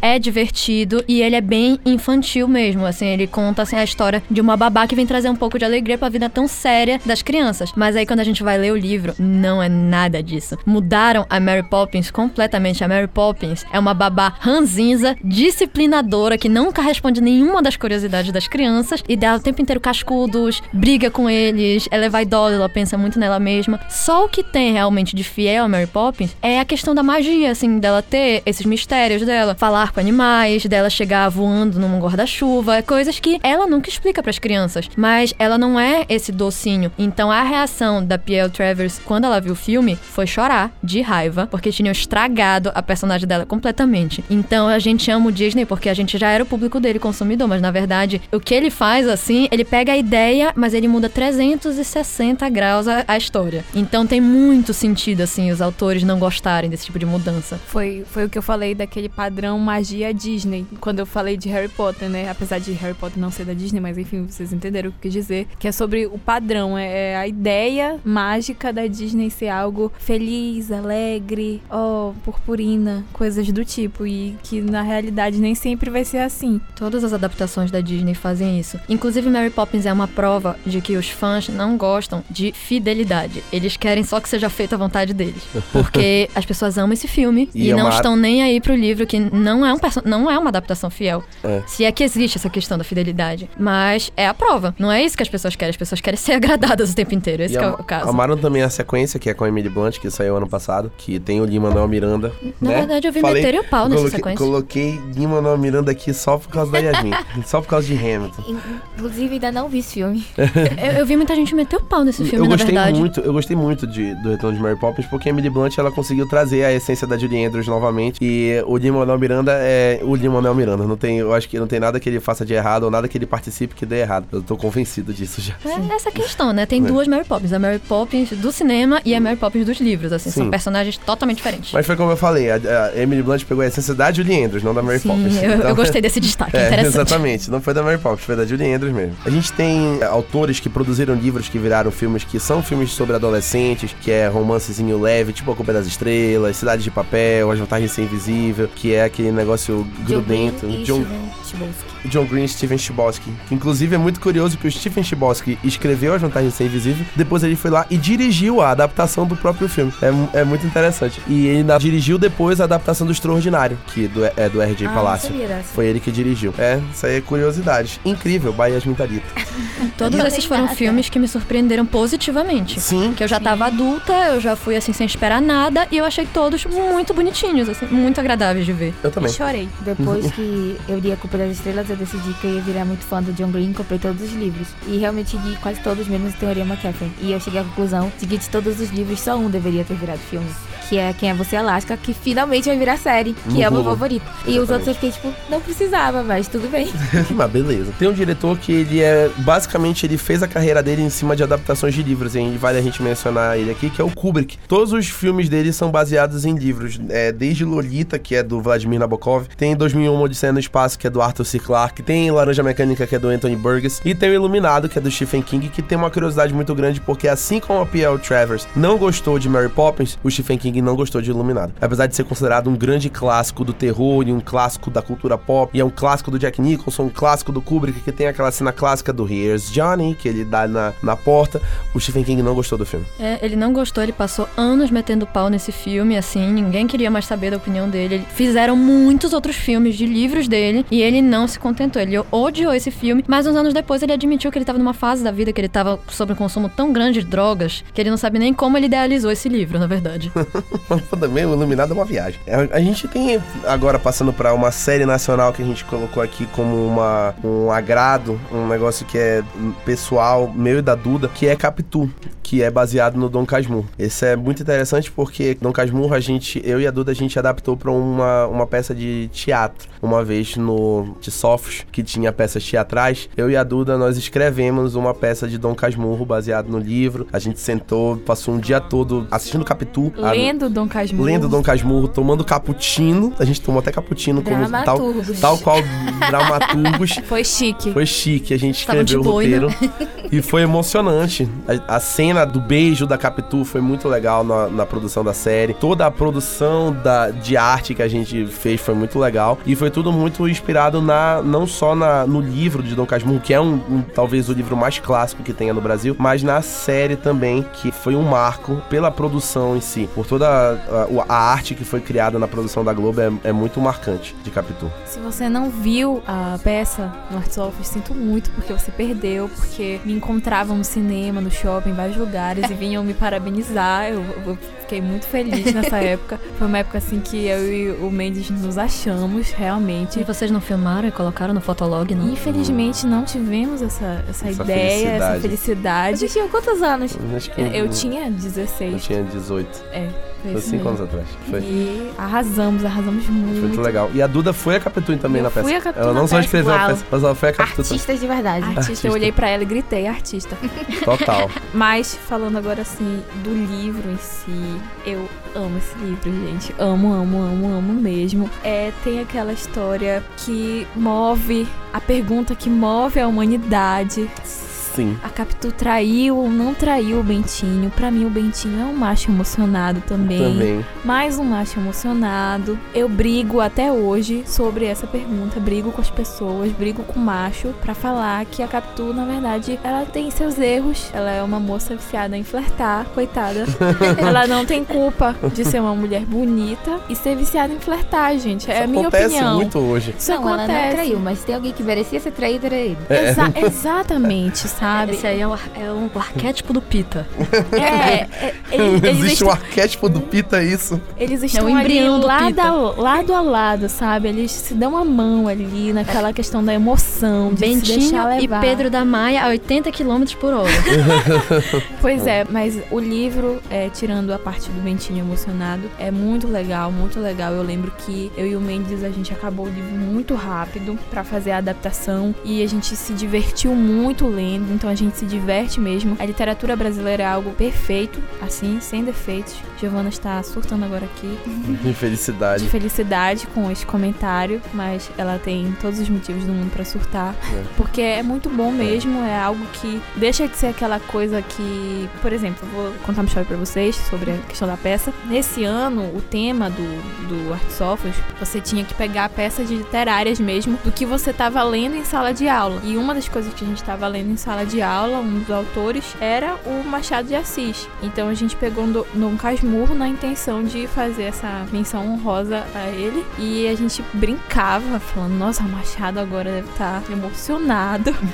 Coisas do tipo, assim, porque realmente aquela coisa de que era uma leitura obrigatória deixou de ser obrigatória pra ser uma leitura gostosa, uma leitura muito boa. E foi perfeito. E a série, a minissérie, é muito legal, muito perfeita. É um marco Tem- nas produções da É. Um Globo. marco, marco da produção da produções da Globo. Cinco capítulos, assim, que eu não queria que acabassem nunca. O que é incrível, porque é muito forte a ideia de passar pro cinema muitas obras da literatura nacional. A gente tem Iracema, a gente tem Macunaíma, a gente tem Capitães da Areia, a gente tem muitos livros que já passaram pro cinema nacional. Mas uma minissérie, assim, que ficou tão popular e foi tão bem feita como Capitu, são poucas. É verdade. E Capitu ainda foi responsável por popularizar Elephant Gun, que é do Beirute, e popularizou Beirute também no Sim, Brasil. É verdade. Depois de Capitu, Elephant Gun virou um hino. Foi por isso. Um, um Era hino trilha sonora. aclamado, era, era a trilha sonora. É a trilha sonora da Capitu e do Bentinho. E a banda Beirute virou muito conhecida no Brasil também por causa da, da série. E a própria banda agradeceu a Globo e agradeceu a Capitu por ter colocado a música na série porque popularizou de uma Nossa, forma é exponencial. perfeita. a cena do A beijo. cena, a cena do beijo, To- da, da Toda vez aparece no. Facebook pra gente. E eu a, compartilho. a, a cena do beijo, que é no dia do beijo, sempre aparece o beijo mais bonito da literatura brasileira, que é a construção, o jeito que o Machado descreveu, o que o Bentinho tava sentindo, da, da proximidade de estar próximo da menina que ele gostava, perto de dar o primeiro beijo. Eu acho que é basicamente o que todo mundo sente quando vai dar o primeiro beijo, que tá perto da pessoa que gosta. Ele descreveu de uma forma muito legal. Eu gosto muito da descrição do Machado de Assis, ele é um escritor à parte. É muito expressivo e, e lindo, assim, de, de ver essa cena. É uma cena muito sentimental, é uma cena que você fica apreensivo ali junto. Você fica, meu É. Deus, Meu é Deus, esse eles vão beijar? momento. É agora que eles vão se beijar? que lindo, É perfeito. isso. E a Maria Fernanda Cândido, nossa. Ela tem um olhar da Capitu, né? Ela tem uma olhada, Capitu. Que olhar, entendeu? Ela tem um olhar. A Letícia Persiles também, que faz ela nova. Sim, claro. Elas duas têm um olhar da Capitu impressionante. O olhar descrito pelo Machado. Dissimuladíssima. Total. Agora a gente passa pra falar das séries internacionais baseadas em literatura, começando por Gossip Girl.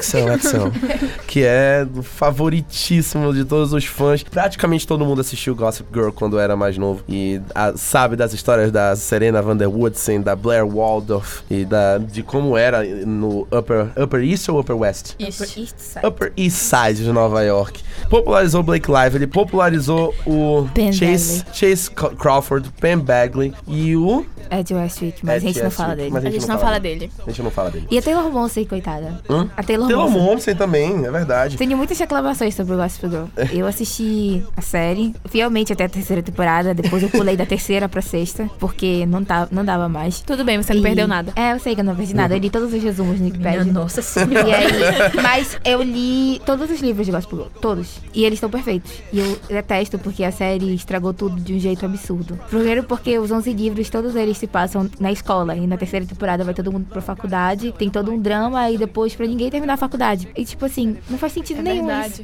E a série, os livros são bem aquela história da primeira temporada. A Serena e Blair brigando pelo Nate. Só que a diferença é que o Nate nos livros é um lixo. O Chuck é irrelevante. E ainda por cima ele é gay. E, então todo esse romance Chuck e Blair não existe nos livros. Interessante, não sabia disso. É. Legal. Gossip Girl, todo mundo gosta. Inclusive, tem uma curiosidade: a Kristen Bell faz a voz da, da Gossip Girl na- nas temporadas narrando, antes de descobrirem que, na verdade, a Gossip Girl é o Dan Ela aparece na série, inclusive. É, ela tem uma participação episódio. na série. No último episódio. O personagem, inclusive, é um exemplo de falta de acesso à saúde mental, porque depois, quando vem aquela série You, mostra que ele só piorou com o passar dos anos. É só piorou, é verdade. Meu Deus, a Giovanna tem que ser parada.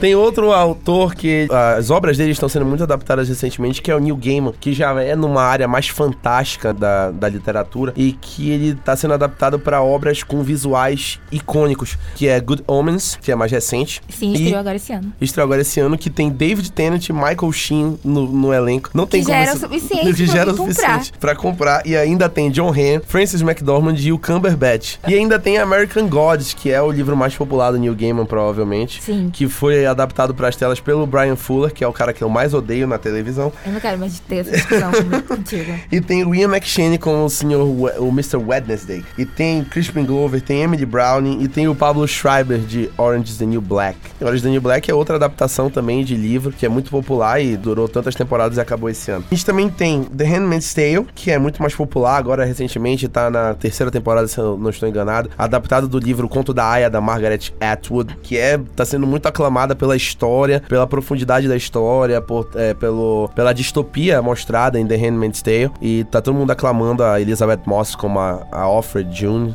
Eu não assisto a série. Sim, toda. mais ou menos. Mas não, não vou entrar muito nesse quesito. Eu preferia. A primeira temporada é perfeita, a partir da segunda tá meio. Não sei. É porque, é, em relação. Ó, o livro já tem 35 anos desde o seu lançamento. E ainda é algo atual. Ainda tem uma linguagem atual. E veio a série baseada no livro até a primeira temporada. A partir da segunda temporada, ela já entra em outra história. Uhum. Até porque se a série acabasse onde o livro acabou, as pessoas iam ficar meio frustradas. Mas eu, eu não vou dar spoiler do que acontece no final do livro.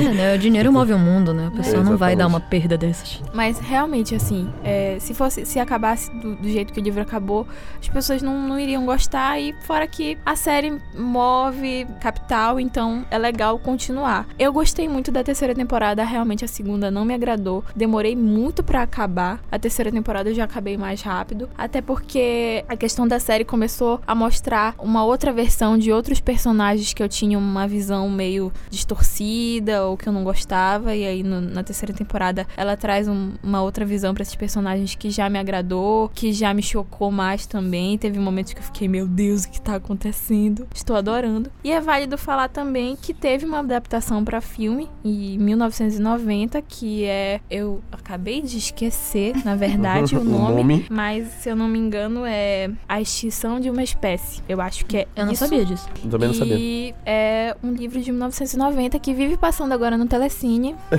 tá? Então, se você estiver de bobeira aí, quem sabe você coloca no Telecine e vai estar passando. Que mostra exatamente como, como o livro é. Assim, é adaptado, mas é aquele adaptado não é 100% fiel, mas mostra aquela realidade, aquela distopia, né? No caso que eles colocam lá em, Gilead, né? Gilead, eu acho. Gilead, é, algo assim. É. Que E- dá medo, inclusive. Dá muito medo. Você que é mulher, que está me ouvindo agora, e você assiste isso, você já leu o livro, você já assistiu o filme, enfim, tudo, dá muito medo. Tenha medo. Tenha medo, porque a gente fica com medo realmente. É interessante essa ideia de criar uma distopia feminista, porque ela abriu espaço, por exemplo, para um outro livro que saiu, não sei se foi ano passado ou esse ano, chamado Vox, que é claramente inspirado, assim, você vê, é muito forte, tá fazendo muito sucesso agora. Eu li esse livro, vou manter a minha opinião pra mim.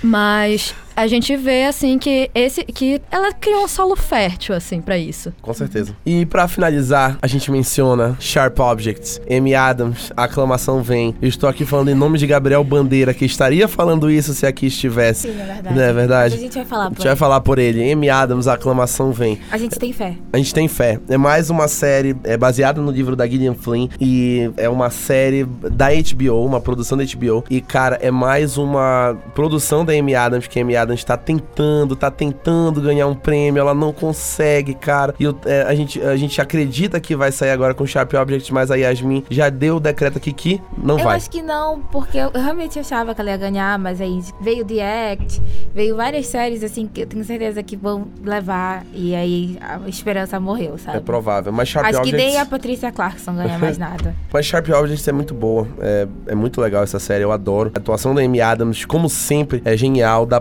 Patricia Clarkson também é muito boa. É perfeito. Eu tenho, eu tenho a esperança de que a Amy Adams seja lembrada que ainda dê, ainda dê, ainda dá. Sharp Objects é um caso interessante. Lembra que eu falei ainda agora que um filme tem o Não Me Conte, Me Mostre e um livro ao contrário? Sim. Pois é, esse é um caso que acontece o contrário. Eu vi a série e eu fiquei enlouquecida. Eu fui ler o livro, eu acabei o livro rapidinho, ele é um livro super curto, que também mostra que tinha como Hobbit dar certo, assim, porque é um livro curto, muito curto, daria pra fazer um filme e transformá-lo numa série. E deu muito certo, eles conseguiram extrair muita coisa dali. Só que ele, ele é um livro, é um tipo de livro que eu pessoalmente não gosto, que é esse o meu problema com essa escrita estadunidense, que eu acho ele muito roteirizado. Ele não é exatamente um roteiro, porque, por exemplo, Cidade de Deus, tem o livro, tem o roteiro, tem o filme, e eu já vi os três e foram três experiências diferentes. É totalmente diferente, mas é porque ele é muito rápido. O livro parece que tá tudo sendo mostrado pra gente e não contado. A série não, a série aprofunda mais, ela conta uma história pra gente de uma maneira assim tão vagarosa que faz a gente pensar muito mais sobre aquilo do que lendo o livro, o que pra mim é um marco, sabe? Eu nunca tinha visto isso numa adaptação. Muito bom. E é assim que a gente encerra o nosso episódio sobre adaptações literárias. Eu queria agradecer, primeiramente, a Yasmin, sempre aqui comigo. De nada, amado. De nada, amado. A Yasmin sempre aqui comigo, meu braço direito. E queria agradecer as meninas que vieram, a Giovana e a Duda, que vieram colaborar sobre esse tema. É, já sei que são duas pessoas já que gostam muito de livros e que são apaixonadas e que eu acho que eram as melhores escolhas é para participar desse programa, para falar sobre filmes e séries que são produzidas a partir de livros. Eu queria agradecer a presença de vocês. A gente que agradece. Eu agradeço, pelo menos. Muito obrigada. Não, depois eu vou sair. Gente, eu tô apaixonada pela Giovana, tá? Queria deixar isso bem claro aqui. Achei bacana que a gente vai formar uma nova amizade aqui. Amém. Gente, a Duda, um ícone que não tentou falar por mim, mas eu também agradeço muito, gente. Foi muito legal. Obrigada pela oportunidade. Show de bola. Também queria agradecer o Nama, como sempre, por ceder o espaço. E agradecer a ele, a nossa nave mãe, a lenda, o Heraldo, que tá ali sempre rindo, sempre operando. Sempre... Finalmente conhecemos o Heraldo, Tá gente. vendo? As Her- pessoas estão ansiosas aqui. Elas Acho querem que acabe logo pra elas serem apresentadas. Exatamente. Elas falaram aqui que queriam conhecer o Heraldo. Caramba, esse é o Heraldo que eu sempre escuto. Esse é o Heraldo que você sempre escuta. Esse. Esse é a Esse lenda. mesmo. Esse mesmo. E é isso aí. Como sempre, sigam o Maladourado nas redes sociais. Fiquem ligados em todas as novidades e todas as críticas que a gente traz. Sugiram temas e sempre fiquem ligados nos nossos próximos episódios. Valeu, muito obrigado, pessoal. Tchau. Tchau. Tchau. Tchau.